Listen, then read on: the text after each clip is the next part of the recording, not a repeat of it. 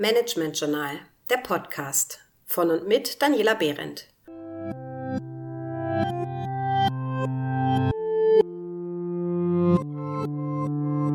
Heute zum Thema das agile Teamboard. Haben Sie Lust, erste Schritte in Richtung agiles Arbeiten zu gehen?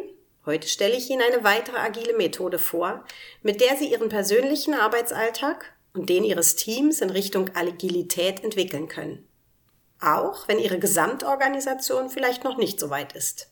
Agile Unternehmen erkennen Sie oft schon, bevor Sie das Gebäude betreten. An den Fensterscheiben. Diese sind häufig dekoriert mit Post-its unterschiedlichster Farben, Formen und Größen. Und so geht es dann auch im Gebäude weiter. Fenster, Wände, Türen werden genutzt, um Aufgaben, Prozesse und Abhängigkeiten zu visualisieren. Denn Visualisierung ist ein wesentliches Merkmal für agiles Arbeiten. Sie schafft Transparenz, eine der wichtigsten Grundlagen für Selbstorganisation und Eigenverantwortung. So hat jeder jederzeit einen Überblick darüber, wohin die Reise geht, wer gerade an was arbeitet, was noch zu tun ist und wie er oder sie dazu beitragen kann, den Prozess voranzubringen. Agile Teams nutzen dafür das sogenannte Teamboard, um Transparenz über ihre Aufgaben und Prozesse zu schaffen. Andere Begriffe, die Sie in diesem Zusammenhang vielleicht schon mal gehört haben, sind das Kanban-Board, das Scrum-Board oder ein Backlog. Am Teamboard visualisiert das Team alle anfallenden Einzelaufgaben, Prozesse und oder Projektschritte. Die einfachste Variante besteht aus zwei Spalten, To-Do und Done. Meist macht es aber Sinn, diese sehr grobe Struktur ein bisschen zu, ver ver zu verfeinern. Letztendlich liegt es aber in der Verantwortung des Teams, eine für das Team hilfreiche Struktur zu entwickeln. Viele Teams starten mit einer Vier-Spalten-Struktur.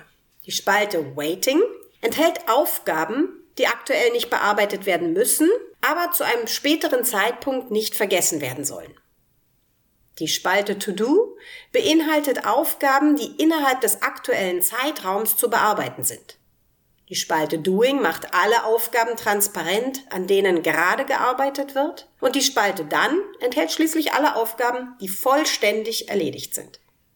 Die Befüllung eines Teamboards beginnt mit der Sammlung sämtlicher Einzelaufgaben, Prozess- oder Projektschritte auf Post-its. Diese werden dann einsortiert in die Spalten Waiting oder To Do. Anschließend kann dann das Pull-Prinzip greifen. Das heißt, nicht die Führungskraft verteilt die Aufgaben, sondern die Teammitglieder nehmen sich ihre Aufgaben, also nehmen sich ihre Post-its, beschriften diese mit ihrem Namen und kleben sie dann in den Bereich To-Do. Dort bleiben die Post-its so lange hängen, bis sie vollständig bearbeitet sind und in den Bereich Dann wandern können. Wenn Sie auch schon mit dem Daily Stand-up experimentieren, das ich Ihnen im letzten Podcast vorgestellt habe, dann können Sie dieses jetzt ganz geschickt mit dem Teamboard verbinden, indem Sie am Ende des Daily Stand-ups gemeinsam mit Ihrem Team das Teamboard aktualisieren. Sprich, die relevanten Post-its von einer Spalte in die nächste kleben. Teamboard und Daily Stand-up haben eine stark motivierende und auch disziplinierende Wirkung, die sich in der Regel sehr positiv auf die Produktivität eines Teams auswirken. Beide wirken ein bisschen so wie die guten Vorsätze zum Beginn eines neuen Jahres. Es ist gut, welche zu haben. Es ist besser, sie aufzuschreiben, in unserem Kontext auf ein Teamboard. Und es ist noch besser, Verbindlichkeit zu schaffen, indem ich anderen von meinen guten Vorsätzen erzähle.